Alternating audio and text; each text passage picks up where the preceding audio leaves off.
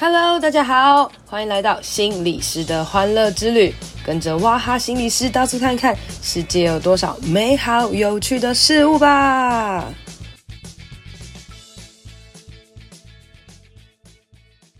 Hello，大家好，欢迎收听心理师的欢乐之旅。今天呢，我约到一个看起来很大咖的人，啊、哦，这多大咖呢？因为他刚刚跟我闲聊的时候，他跟我说。哦，我家就开广播的啦，然后我现在呢，就是就是 Podcast 很厉害啊，这样子。对，那那大家也知道，就是最近就是 Podcast 这个东西越来越红嘛，然后大家固定有在听 Podcast，也知道，哦，这好像是一个新兴的产业哦。那之前我常常在我的 IG 上面跳出来一个叫做 FM 台湾的东西哦，其实我也不知道是什么东西啦哦，就是因为我就是太废了，然后 那哎、欸，今天呢，我们就来访问一下这个 FM 台湾的建安，那我们请。他来跟我们打个招呼，Hello，建安。哇塞，OK OK，还好不是很大只。哦，大家好，我是 FM 台湾的建安 Elvis，那也感谢就是雅涵心理师。然后建安，建安，你是做广播的吗？应该是说，就是呃，我爷爷那个时候他就选择广播这个领域开始发展，然后发展到现在，其实到我这边大概五十年了，所以我其实一毕业就进广播公司工作。哇！然后三年前就是创 FN 台湾这个专门在做 Podcast 的相关领域的公司，嗯、对。哎、欸，所以其实你是在广播电台长大的小孩哦。哎、欸，可以算是小时候蛮常看到爸爸、爷爷，然后去做广，就是在录音啊。哎、欸，那你觉得很帅吗？你说广播那个时候吗？嗯嗯嗯嗯，我觉得还好，没有到很帅哎。很帅耶！你你你是有从小时候在还是小屁孩的时候就看爷爷爸爸他们这样工作吗？有有，以前有，以前有，就是可能甚至还会打电话去他们的就是节目去做口音哦，真的假的？对啊，但是因为他们是属于台语台语的主持人哦，然后就要讲台语，然后上去之后，因为那时候还小嘛，他说。哎、欸，爸爸爸爸，什么什么什么之类的，然后就被爸爸骂。对对对对，哎、欸，谢谢哦、喔，这是我的儿子。这样哦，真的哦，真的有啊。是以前的那个广播电台是有点那种闲话家常的感觉吗？还是其实也是有各种不同的主题？还是其实卖药？哦，对，哦，这真的吗？开玩笑的，真的真的，因为我们的公司其实蛮多电呃，蛮多主持人都是在，应该是说你可以买一整个小时的时段权，然后去推广你自己公司的一些产品。然后就去跟主持人闲聊，其实有一点就想象了，以现在来看，就像是银发族的直播主哦，因为你看，我以前没有手机嘛，你不能看直播，你听打开 radio 就是你最直接可以跟主持人相处的时候，嗯，对对对。所以你的爷爷跟爸爸算是五十年前的明星吗？就是大家走在路上会知道他们是谁吗？应该不会，但是他说就是常常坐计程车的时候。还会听到说，哦，你的声音怎么跟那个谁谁谁那么像？这样好酷哦！这这种，但是都是、嗯、我是没有见过啦。他们自己讲，自己讲很重要啊！你以后可以骗别人说，爸爸当初是开 podcast 公司，你知道什么是 podcast 吗？当初是应该哦，真的也可以，可以，可以，可以。我知道爸爸常常都有很多免费的饮料可以喝呢。对啊，就像你姐姐会说，感谢各位赞助，这样。爸爸当初有很多免费的药可以吃呢，对对对之类的。我感觉当当。就是到时候我应该会直接给他看，就是那个我的节目的 logo，哎，看哦，哇，叶问呢，宝宝，宝宝，你的节目是在打拳的吗？有这种感觉，宝宝一起打十个。对，因为建安的节目叫做叶问，然后叶问就是，但不是打架那个，就职业的叶这样，然后穿着那个什么中山袍，然后在那边打这样，对，叫做行业的灾问。哦，是是是是是，对对对，然后简称叶问。没错，我们的 logo 是穿一个中山宝，那个呢就是我我爸，哎，应该是我对我爸的衣服。哦，他平常要穿那个，就是，所以其实这是一种传承。就是爸爸做广播，然后我做 podcast，然后我们传承下来，我们依然都穿着这种穿装。哇塞，好会归纳哦！乱讲一通，可以是这样，可以是这样，因为反正当初为什么会做 FM 台湾，我是觉得说，哦，广播我自己都没有在听了，嗯，然后你要怎么去帮他去做转型，嗯，然后后来去找一些，比如说，就是当时在二零一四一五的时候，就是进公司的时候。嗯，然后就在看国外的数据啊，中国大陆那边啊，就是有中国大陆有喜马拉雅 FM，嗯，那国外 Spotify 跟 Apple Podcast 其实很多人在收听了，然后也有一些广告的量，嗯，对啊，就觉得说那台湾为什么不行？哦，对，所以才去一人个人去做这件事情。啊，对对对对对，但是本来想说可以用广播那边资源把它携带进来，嗯，后来发现我两码子的事啊。为什么是两码？就完全是一个创新的东西，就全新的东西。你觉得差在哪里啊？因为其实我自己的理解就是。广播电台就是通常都是历史悠久，嗯，对，然后听众们们也很粘着性很高，很悠久。比如说他们可能就一整天都听，然后呃，可能开车啊就放着等等的。然后 Podcast 好像是选择性很多，对的。我我大概的感觉，然后然后那个广播电台是正职工作，然后有月薪的，对。然后 Podcast 就是没有钱。哎、欸，我自己的可以这么说，可以这么说。你你你觉得他们两者的差异？好，那先先抓出来。其实我觉得现在最大的差异就是，呃，听广播电台的年纪比较大。嗯哼，可能在台北地区是四十五家，你才会打开广播电台。嗯嗯，就听。然后在南部地中南部地区的话，大概是三十五家。对，但是现在就是区区别，就是毕竟车上可能就直接接蓝牙。或者车用网络、嗯，就直接调手机就听 podcast。对啊，然后我当时，然后现在听 podcast 的话，大概是四十四岁以下的人才会去做收听。哦，对，以数据来看呢、啊，就是二十四到四十四岁的人最多。嗯，然后在广播上面的话，OK，你觉得最大的差别，那是因为广播其实，在可能五十年前好了，只有那种老三台台式、中式、华式的时候，广播是一个很强势的媒体。哦，因为因为其实数量没有很多，没错。嗯，然后就是呃，新闻媒体的数量没有很多。但是慢慢的演进下来，就是你的手机、你的电视台，电视台现在也超过可能三四百台、五百台以上了。嗯，对。然后广播呢，现在就是呃，我觉得收听人口慢慢稍微降低，但是你刚刚讲到粘着度还是很高。嗯，你会听的人就是会听。嗯，我习惯在这个时间打开收音机去听我喜欢的主持人跟我去报，呃，无论是路况也好。无论是新闻也好，无论是你跟我讲笑话，真的真的，你这个节目广播就全部讲笑话。有一些广播在一开始的时候就会猜谜语，然后很智障的谜语，哦、然后大家上。你为什么骂爷爷？哦，没有爷爷的朋友不是，真的就是 OK。我之前好像就听到。很就是一些很很的笑话，我现在没有想到，你等我一下下。好，还是现在要讲一个笑话？你，可以不用，我怕你讲不出来，还要剪接。有有有，嗯，那好欢欢乐呃欢乐之旅，我有一个笑话，只要不行的话再把它剪掉，可以吗？好，你说。OK，呃，什么系毕业最适合去卖寿司？很像冷场的意思吗？还是在想寿司？不知不知道。不知道，嗯，美术系，问我？美术系，好，可以，可以，可以，剪掉，被剪掉，被剪掉。哎、欸，可是我真的觉得讲笑话也是需要一个艺术，哎，就是没有，我觉得不是艺术，我觉得是一个技能，是是一个技能，没错。因为我每次听到很好笑的笑话，我都想说我把它记下来，嗯，然后我刚刚想说我要跟你讲，但我完全想不起来。嗯是哦，对，就是都都会忘记。我跟你讲，我记超多的，我这边就是笑话全集。难怪你可以突然讲出来。那你知道大树跟小树差在哪里吗？不知道，插在土里。哇，好了好了，我大全，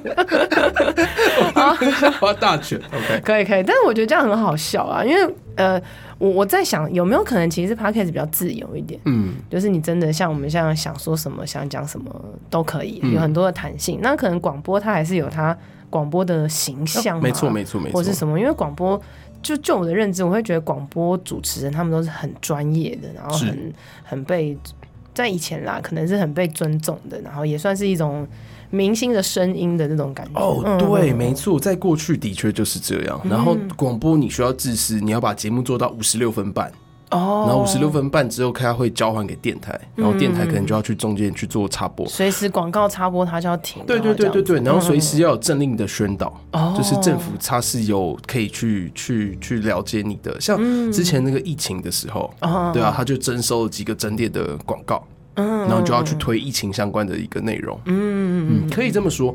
然后，但是我现在回过头来，就是最大的差别了，就是我还是觉得，呃，Podcast 上面真的稍作多元，嗯嗯，但是有一个就是 Podcast 你很少听到音乐。因为就是还是有版权上的问题，对对对，不像电台，就是很多流行音乐台他们这样去做的区别。嗯嗯，所以其实你你现在会做这个，那当然可能是跟你的家族的工作有点关系，那也是这种耳濡目染下的影响啊，这样子。其实当初会做是觉得说，哦，广播那边的资源，然后想要去做产业的转型。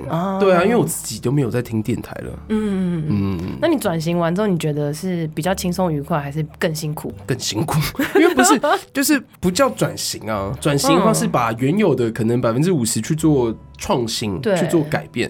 但是这个不是创新，哎，这是创业，这是从头开始，因为完全受众不一样，完全有有有帮助，可能是唯一一个，就是我们的这个录音室。嗯，对，是至少是比别人的还专业，而且是不用钱的，这样。哦，对啊，但是其他就从头来，branding 啊，然后想商业模式啊，然后还有甚至合约书啊，所有东西全部都从头来。哇，那你的你的家人们有以你为傲吗？还是他们觉得切，Podcast 怕什么？没有啊，哎，我刚刚讲很久了，我当时就是其实二零一五、一六、一七那个时候就一直提出我想要做 Podcast 这件事情。哇，好久，二零一五、一六、一七很久哎，那时候就是刚进公司嘛，就觉得哎，嗯再不做又不行，我也想做 hosting 啊，我也想要做平台啊，嗯嗯嗯，但是就很贵啊，嗯，对啊，哦，不行，这个看起来没什么商业模式。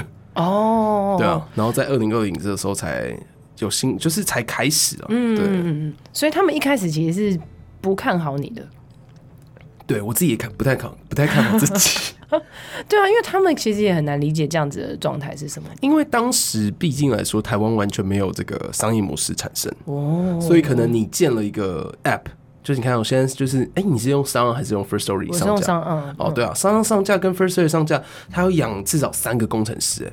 嗯嗯，对啊，然后你还要开发，就是前期开发还有设计，嗯，一个 app 你算两百就好了，你每个月还是要 maintain，就有很强大的十到二十万的，对啊，很强大的财力才可以帮他做到这些事情，可以这么说，嗯哼，但是它就是一个可开发的一个东东西啦，对你来讲，一种探索，我觉得转型或是创业都是在一种。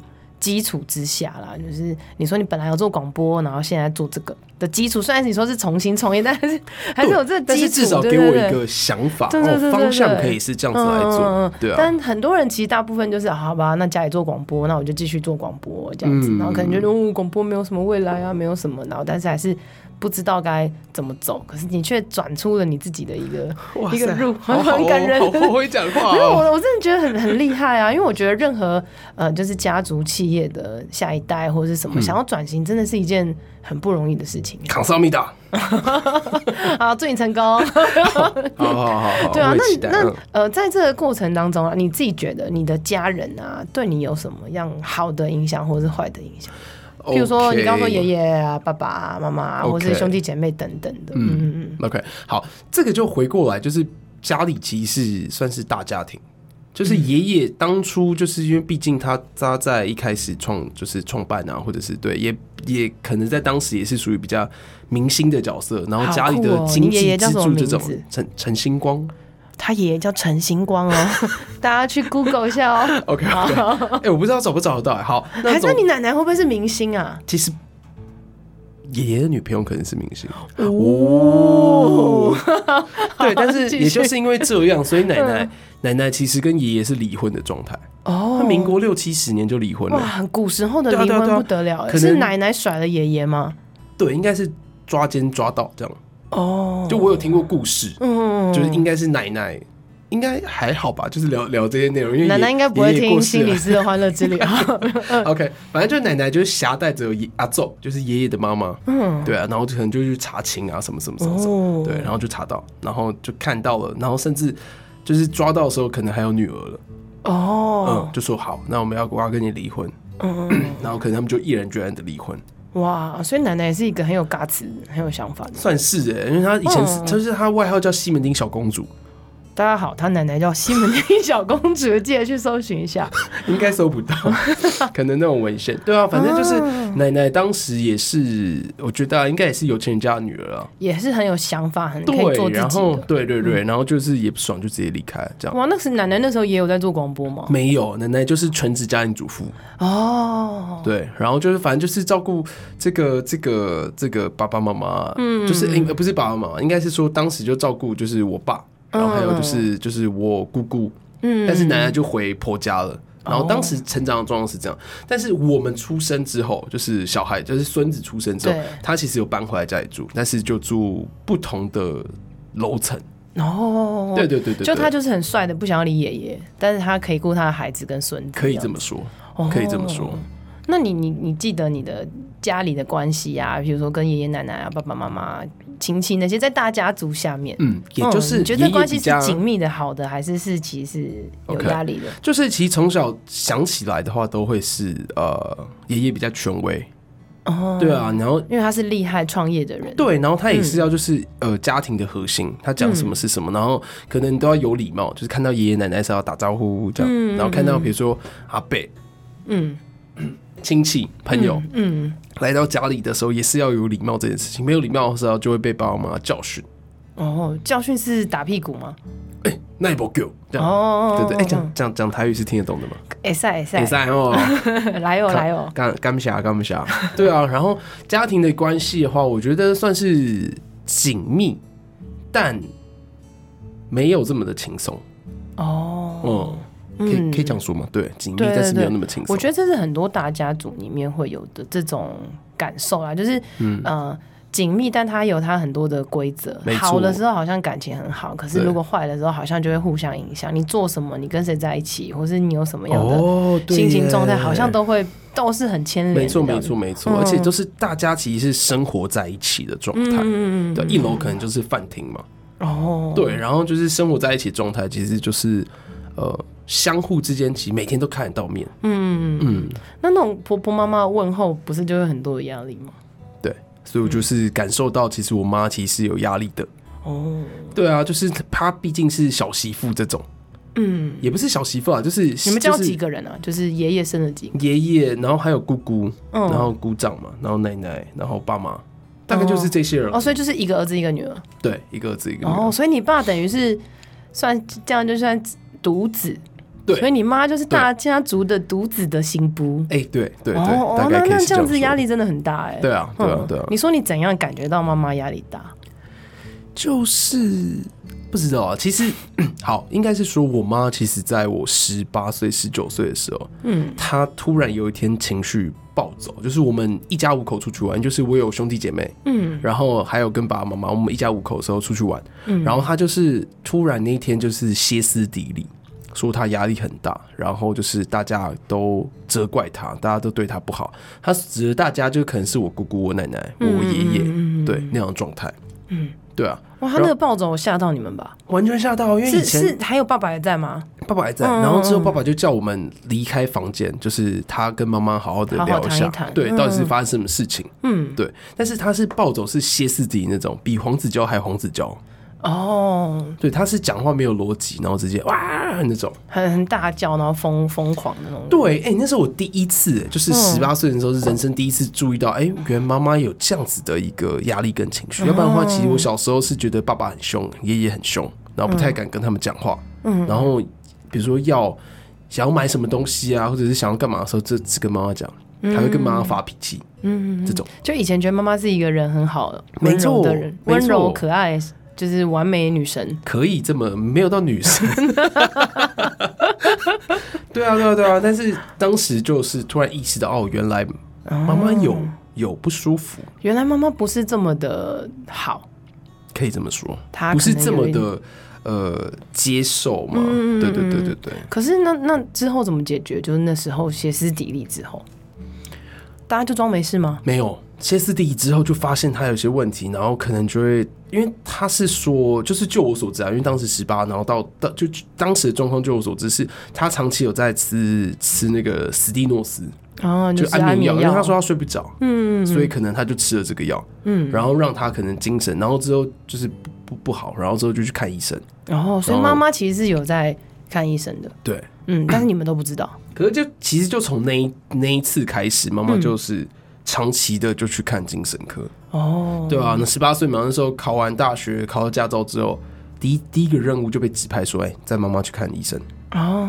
对，哎、欸，所以这样听起来是妈妈她那一次可能就是你说情绪化之后，嗯，可能或是之前，其实她都一直陆续有在去看医生，然后对、嗯、对你们家来讲，就是哎，你带妈妈去看医生，去陪她，去什么之类的。嗯，所以你妈妈生病这件事，在你们家其实算是被。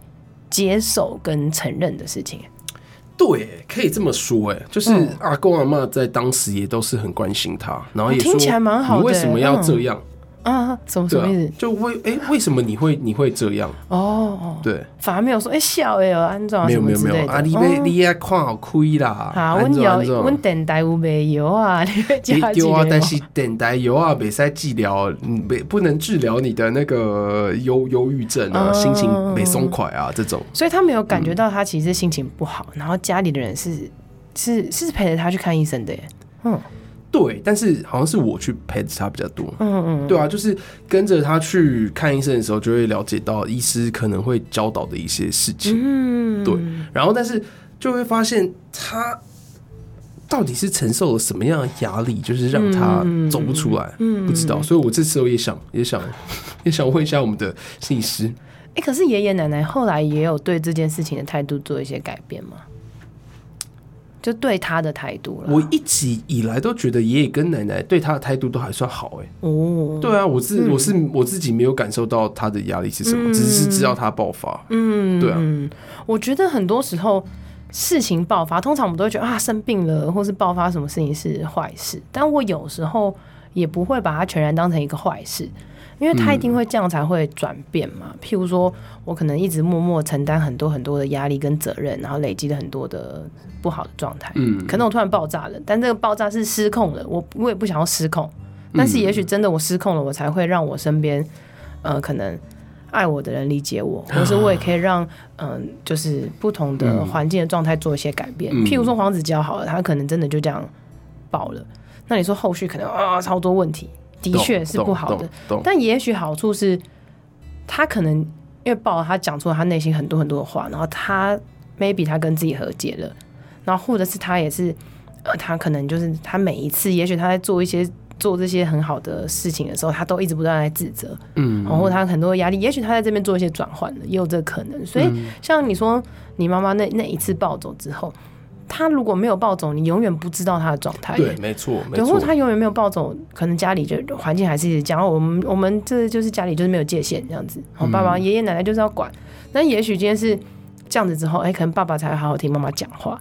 那爷爷奶奶可能才会觉得，哦啊，那就下一代的事情他们自己解决。对，我觉得会有他这样子的一个。真的，就像你说的，后续的确是这样。嗯，但是我就会觉得妈妈。到现在，嗯，他其实都还是处于着忧郁症或者是躁郁症的状态。之前一开始可能是忧郁症的状态，嗯，然后其实这十年下来，他的呃还是都会有很多问题，嗯，就是他的好可能就是好个两三个月、三四个月，嗯嗯，但是之后可能他又会情绪低落，嗯嗯嗯嗯，对，然后可能他常常就会说，哦，就是大家都不原谅他做一些什么事情。啊，对啊，所以所以。就是我今天也也想问说，哎、欸，呃，他是属于这样的状况，我应该用什么角度去陪伴他？嗯、对啊，怎么角度去跟他沟通？刚刚听到这个东西，我觉得有一个最大的好处就是你是爱他的，家里的人还是有很多的支持。哦、我觉得这件事情是一件很棒的事情，但会觉得很烦。正常正常 哦，真的哦。对啊，照顾者本来就会有很多辛苦之处，嗯、就是那可是，在他的过程当中，我觉得要认知一件事情，就是生病绝对不是只是心理的问题。就忧郁症，它不是心理病，它是生理病。哦，是。对，因为有一些是大脑，为什么要吃药？因为大脑有些神经传导物质啊，嗯、或者是一些大家有听过什么多巴胺啊，嗯、什么之类的，类似这样子的。那大脑的世界，我们当然没有办法去细讲或是完全理解，但是你就知道，它有些时候是一些呃大脑的物质啊，譬如说女生月经前是不是也会忧郁？哦，有些金钱什么之类的，它就是荷尔蒙的那些状态。嗯，所以吃药其实就算是调节自己的一些。呃，神经传导物质就让自己比较稳定下来。OK，这个我是让我想到，就是我去陪妈妈去看医生的时候，医生就说，为什么会忧郁症？基本上就跟你的心血管疾病啊，或者是高血压、糖尿病很像，就是因为你的基因的问题，然后可能你后天又做了一些什么样不良的事情，所以让你加速 这件事情。医生很凶呢，吃药才可以。医生对 那可以想象一下，我们常会形容，就像一杯水，好了，就一杯水，如果它装满的时候，你就会生病。假设他装满会生病，哦、那我们每次有一些发生什么压力事件，发生什么，就像是就是在倒水这样子。那可能譬如说，我天生就是出生我就是一个空瓶子哦。但有些人出生的时候，他那一件就已经半瓶水了哦，就跟基因有关，大概嗯，就是会有这个关系。所以你说生理、心理，我觉得它是互相关联的。所以当陪伴家属、陪伴的人知道这件事，我觉得很重要。就是你如果发现你身边的人生病了，第一件事情就是先去了解这个疾病。因为当你自己去查哦，什么是忧郁症，什么是躁郁症，什么是视觉失调症，然后我去查更多的知识的时候，你就不会自己陷入在焦虑的当中。哦，就我觉得他天啊，他怎么办？他这样怎样？他为什么会碎碎念？他为什么会怎不了解就会害怕，甚至对对对。然后当你开始去查的时候，你我觉得你癌症都一样啊，你去查了更多知识，你才会知道哦，我可能可以怎么做。然后你让未知感减少，那你就可以降低你自己的焦虑。我觉得这是第一点。然后，然后再来可能比较多的就是，你说你也会烦啊，你也会什么？对，但是这是一一定，因为你因为有关系有爱嘛，所以情绪就会互相影响。嗯、所以这时候你反而就是你要去做，你要找其他的朋友喝酒，然后、哦、找其他朋友的舒压。对，你要有你自己的生活、自己的调试，然后就是哎、嗯，我该怎么做，或者是跟什么手足做一些分配啊，等等的，就是不要让自己觉得啊，那我要百分之百就是拯救一个人，或者陪伴他。嗯、我觉得这种东西才有可能是。呃，陪伴的所谓可以可以长久啦，对啊，不然陪伴久了，一定到最后就会变成是久病床前无孝子，真的，对，因为就是你，你就你心很烦，你很累啊，你很常就会接到一些，嗯、比如说，好，OK，呃，妈妈可能自己在家，然后就是之前有有有有时候，呃，之前应该是说有一两次，嗯，对，在睡觉，然后就是这个在七八点的时候，然后隔壁邻居就要按电铃。对，大叫，嗯、为什么？妈妈跑到家里的顶楼？哦，对，然后真的，他就是，呃，当初就是哦，还有还有消防车啊什么之类，然后就带他下来。哇，对，然后带他下来，然后 OK，然后就是处理一堆事情啊，就问他说为什么这样什么的，嗯、然后就之后就带他去呃呃住院，嗯，就可以了解到那个精神科的病房大概是怎么样，嗯，就是跟我们鱼儿举例。他当时呈现精神病病房一样，为什么？因为就是因为忧郁症的病患可能在外面就会接受到很多刺激，很多刺激他就会做很多的延伸跟联想，对，然后就会过不去自己那一关，可能去自残啊，或者是做一些伤害自己的行为。那在那个病房，他就是连哦有电视，但是。其他的手机那些可能尽量都不让你用，就不要有太多的资讯的干扰。对对对，甚至他打电话的时间也会减少。嗯，对，就是不要让你跟外界有太多联系，就可能强迫隔离。对，你可能就会放下心这样的感觉。嗯，对。那其实拉回来，就是我真的觉得常常遇到这些事情，就像你说的，可能就是要分配时间。嗯，对啊，就是可能会遇到呃家人，可能就像妈妈可能有突如其来的可能问题需要你解决。嗯嗯嗯，或者是。他可能今天又发生什什么事情，对然后可能家人就说：“哎、欸，你赶快回来，我现在受不了了。”什么妈妈要怎么样怎么样怎么样怎么样怎么样这种。对，可是我觉得刚听你这样讲，我觉得会有一个危险危险之处嘛，或是担心之处，就是我觉得陪病者，然后特别是陪精神疾患的家属，我觉得常常内心会有一种很不安全感，嗯、就是那个不安全感是：天哪，我不知道他会不会就这样跳下去了？万一他今天跳下去了怎么办？或者是？我随时不知道他的状况会怎么样，所以你就会好像要必须要花更多的心力去陪伴他，不可以让他一个人，不可以什么什么之类，因为你很怕你好像做错了什么，然后或是少过，或者或者我我今天没有接到这通电话，或者我妈就死了，会有这种嗯。不安全感的这种状态，前期真的会很紧张。嗯嗯嗯嗯因为前就是应该是说，应该不是说前期，应该是说还比较年轻的时候，可以讲年轻吗？十八岁吗？可能可能刚就是两年前吗？两年？哎哎，三年前，三年前，就是当初可能在大学那个那阵子，因为可能要去学校上课，然后可能又接到电话说妈怎么样怎么样，你赶快回来，怎样怎样怎样怎样，然后那时候真的会比较紧张。嗯，但后续之后，其实跟医生去聊天之后，他说其实自杀也需要非常大的勇气。嗯哼，嗯，那个勇气是可能比 Me Too 的那个告白还要大的勇气。你说医生跟你说的喔？对啊，哦，对，他说，嗯，或许这样的话应该比较不担心。那时候我可能就，那万一你妈真自杀，你不是要打那个医生吗？有可能，可是就，对啊，但是有几次看，真的，那真的，哎、欸，自杀需要很大的勇气。我觉得自杀不只需要，我觉得自杀需要很大的冲动。哦，就是是在。我觉得在人可控的范围之内是不会自杀的，可是当你情绪很高昂，或是你的状态很差的时候，你是失控的，就冲下去啊，或是什么的。嗯，对对对，你说他勇气嘛，其实不需要勇气啊，因为他那时候已经失控了。哦，对对对，我自己觉得是这样子啊，所以嗯、呃，就可能会大家会评估有以前之之前阵子不是很红一个词叫情绪勒索嘛？对。对，那你说情绪勒索，有些人可能就是他他一直这样反复，你可能会觉得很烦，因为你觉得他好像不是真的想要死啊，或者什么的。嗯，然后你轻忽了，也许他这一次就是真的就去死，也有这个可能性啊。对啊，所以我我倒不会觉得是说什么啊，他不会死啊，他只是装的。但是还是要注意，我觉得还是随时要注意，特别是很多时候我们会讲忧郁症的人是在他好像看起来状况都很好的时候。他就会，因为那大家他觉得他都很好了，大家都觉得他很好了，就会再少一点关心或是关乎什么的。那可能他那时候的状态，他觉得说好，所以大家只喜欢快乐的我，大家不喜欢真实的我。也许会有这样的想法，因为忧郁症是很复杂的一个情绪的，对对，各式各样的状态。对，所以我刚刚讲说。他是生理疾病，也是心理疾病，所以生理当然吃药。那我觉得还是需要去有些时候去做心理治疗。那么心理治疗就代表是你可以去谈一谈。那比如说你刚刚妈妈讲说你们都不原谅我，你们不怎么样之类的，就代表他内心可能有某一些结卡住了，或者什么样状态。嗯，所以去做智商也会是一件很好的事情。我觉得这真的需要的，就是好。我提到我一个例，就是因为妈妈每一次她可能在忧郁症的时候，可能都会只会讲。那些的话，嗯嗯，然后你就会很想好的跟他沟通，跟他说你觉得哪里不原谅你，我们大家都很爱你啊，没有就是你想的这个样子啊。哦、对，真的每一次他可能发作或者怎么样子，一直 repeat，然后 repeat 到你自己也不想讲了。对啊，你到底有没有听清楚我讲话？对，但是情绪之下就是没有讲道理是没有用的哦。对，情绪之下讲道理没有用，你就与其在情绪之下，不要跟他讲那么多废话，啊、你自己会觉得很累。对啊，给一个爱的拥抱比较实在。哦，没有啊，就是情绪之下。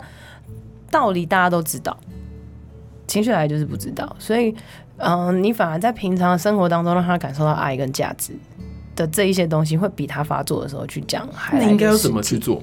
要定期跟他沟通。哎、欸，你最近的价值是什么？也是不用这样，还是你最近的你认为的爱是什么？就是我觉得，我觉得爱是一种感受，就是，就是譬如说，哎、欸，你可能。呃，常常三步子打一些电话关心他，跟他分享一些资讯啊，或是一些什么，我觉得这是可以做到的一些小小的细微的一些感受。哦，对，但我觉得长辈哈，就是要他们做智商真的蛮难的，嗯，对不对？我相信你之前。家人应该有去聊聊吧，没错。之前是因为应该是说在精神科的时候，嗯、他们一定会转介，转介说，哎、欸，你要不要去做智商？嗯、我认为你在我的门诊可能讲不出个所以然，那、嗯、我也没有这么时间，这么多时间跟你聊。对对对。但是我觉得你去智商的话，应该会好很多。嗯嗯对，去去觉察一下你到底为什么这样的感受。嗯嗯嗯。觉察嘛，对不对？要自我觉察呢。对。然后，然后。但是，但是我妈就是可能我陪她去，然后她可能跟智商，嗯、可能我在外面，但是她就说她真的不想来了，嗯、她觉得很痛苦，嗯，她觉得真的她问到的问题都是她一直要让她回想去痛苦的事情，嗯，对吧？对，我觉得智商是这样子哦、喔，就是智商它其实为什么需要很长的历程？有一个原因是它需要花很多时间建立关系，嗯，就是我跟你关系很好，我真的了解你，我才会想要把我的内心状态跟你讲嘛。对不对？嗯、那那如果他今天是哦，我问你一些东西，一问一答，就代表其实还是有很多的防卫或是什么哦，还没有建立这种。对对对，而且在在精神的精神科，他们的智商可能时间也没有那么多，嗯、因为资源也是有限的，所以可能会比较快速一点去判断或者是什么的。所以有些是在房间外面的智商，可能可以比较长时间去这样讲或是什么的，但、建立关系时间可以比较长。对对对，但那像我自己觉得长辈就会比较困难。长辈困难的原因是因为在他们那个世界，他们什么事情都痛苦吞把来啊，就是也不要讲他们已经习惯，所以我觉得反而有时候像我自己会觉得，那就是要让他去有不同的生活圈，嗯，譬如说他的生活圈是嗯，就是家里嘛。那那也许他今天出去，像我自己会找，譬如宗教团体，譬如说你去教会，嗯，然后教会有那种什么姐妹会啊，然后下午就会聊天啊，一起做做做志工啊，或者是什么，或者去参加一些什么社团啊，嗯，然后一些什么，就是参加一些活动，然后有很多不同的人际的交流，我觉得这也是会是一件很棒的事情。真的，就是我陪妈妈去看医生，嗯，这个十年来。嗯，医生其实给了一些 tips，其中一个就是你要去走出自己的生活圈，嗯，然后应该把一些时间定下来。像你刚刚讲的姐妹，但是你知道我妈这有一句话，她走不出去，她不想要走出家里。嗯、对啊，那我觉得这也是她的选择，也要也要尊重她，因为对他们来讲，可能走出去真的是一件很痛苦的事，对，很困难的事情。但是但是所有的事情都会有起伏嘛。嗯，那他有可能某一天精神很好，状况很好的时候，也许就可以带他出去，oh. 或者是你也不要带他去那种太大的团体。你可能认识了某个婆婆妈妈，她人很好，嗯、对不对？那你也是哎，跟妈妈一起吃个饭啊，做一些关心，做一些连接，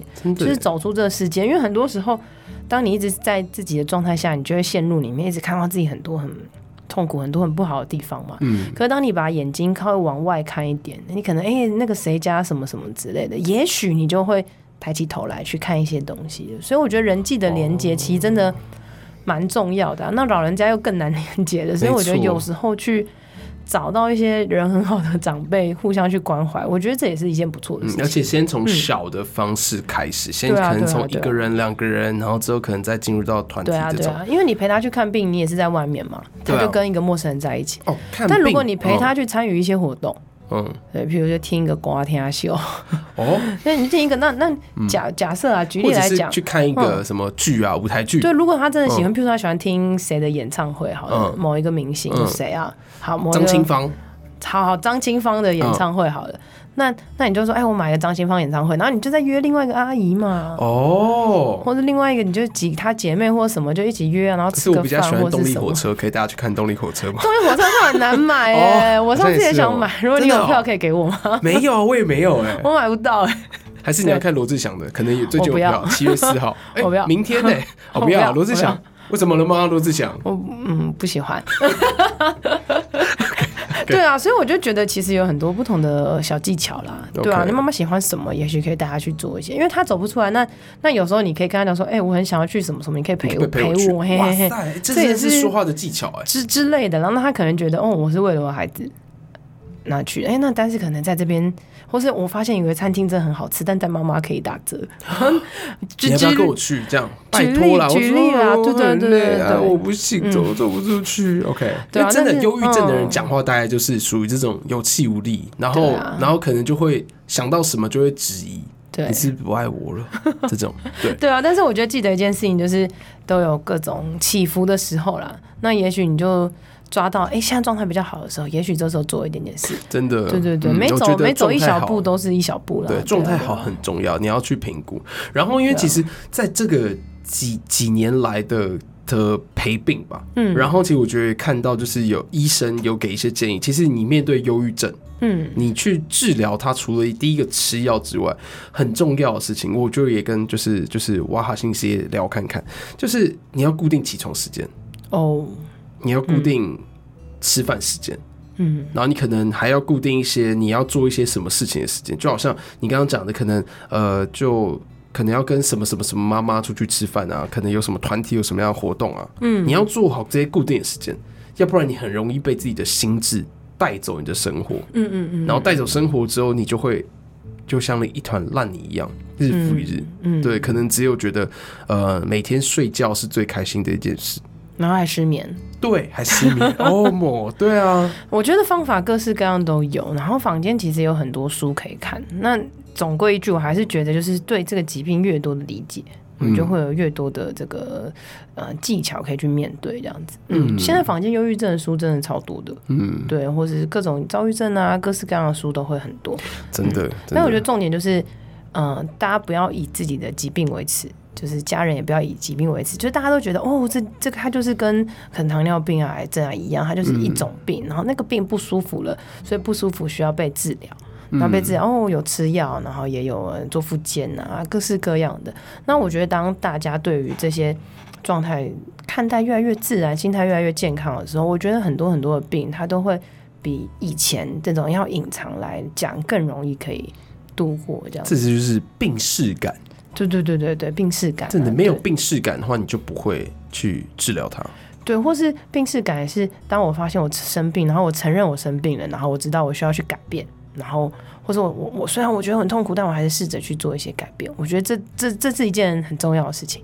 这也跟建安一样，嗯、你看建安就是你知道，觉得这个广播电台需要改变，就直接做改变。那虽然是这样扯有点那个，但是我觉得很多时候就是。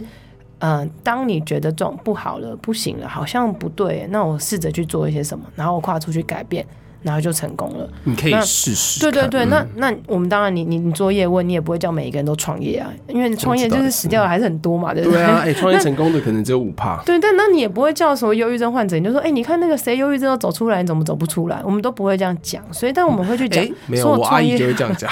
他是老人嘛？对啊，他就会说，哦，人家那个谁都可以，你为什么不行啊？对啦，哦，你这样每天要死不活的，那你是想怎样？对，那那这很像讲你创业什么失败一样一样的这种概念，所以我觉得重点就是，嗯，嗯，所有成功的故事都会给别人带来一些希望跟价值感，就是哦，我也可以这样，但不代表每个人可能。对，不代表每一个人这样，但但如果你这样去跟别人讲说，哎，你怎么这样？那你反而会让别人就又陷入到另外一种状态，就是啊，那别人都可以成功，那我连这个都不行，然后又再进入到，也又再进入到另外一种状态。所以其实，嗯、呃，说话真的是需要艺术的。嗯，那我觉得关系建立也是很需要时间。同样的这个内容，你要怎么说，就是取决于你自己。对啊，对啊，对啊，所以陪伴真的是需要很长时间啊，就跟我们建安的创业一样。哇，怎么这么会做结尾呢？哇塞，真的。好啦，那呃，我们今天呢，其实就讲到建安他的家里，对，家里，然后从他的广播到他自己的身份，然后到他自己现在创业，然后还有他自己家里的呃事情啊。对，等等，其实今天是最想要跟、嗯、呃，我觉得。陪病者，对对，或者是有有有忧郁症啊，然后或者心理疾病相关的的陪伴者，其实都会有一些方法，而且你都有累的时候，因为因为我觉得不是只有你一个人，你可能身旁的人，呃，就是你可以找身旁的人去讨论一下，把自己不舒服，然后可能觉察。自我觉得，或者是你可以录一个 podcast，你就这样一直录，一直录，一直录，你不要管别人要不要听，但是你就是录你自己的。我觉得这这还是一种很好的状态，对啊，是是是。所以呃，你看现在建安可以哦做一个节目，然后开一个公司这么厉害，对不对？但他还是一个陪伴者，所以希望建安也可以成为每一个哎，你可能在陪伴呃生病的人的一个很好的典范。然后就就录录 podcast 好不好？对对对，录一录就是你你我我觉得就是不要让自己停留在。当下，嗯、那你你去做一些其他事情的时候，都会有很多这个不同的可能性。所以希望听到这些，开启你一些不同的。像我会求助手足啊，我会求助兄弟姐妹啊，嗯、然后我会求助朋友啊，然后可能去安排一些相关的时间。对对，像我觉得就是刚，就是就是因为刚刚我好心理师就是有有上业问，有讲一个很重要的是 work hard play hard，就是任何时间做好对的事情。嗯，那这些都是要有所计划的。嗯，对，先计划你就可以有所行动。没错，没错，对，所以大家要好好的照顾自己，因为要照顾好自己，才有可能照顾别人哦。对对，好啦，那我们今天的节目就到这边啦，那我们就来谢谢我们的建安，谢谢，拜拜，拜拜。今天的节目就到这里喽，希望你喜欢，希望对你有帮助，别忘了要来我的 FB 还有 IG 心理师的欢乐之旅留言和我互动哦，你的回馈会是我最大的动力，当然也别吝啬来 Apple Podcast 留言五星评论，还有分享这集。给你的朋友，我是王雅涵，智商心理师，大家都叫我哇哈，我们下次见，拜拜。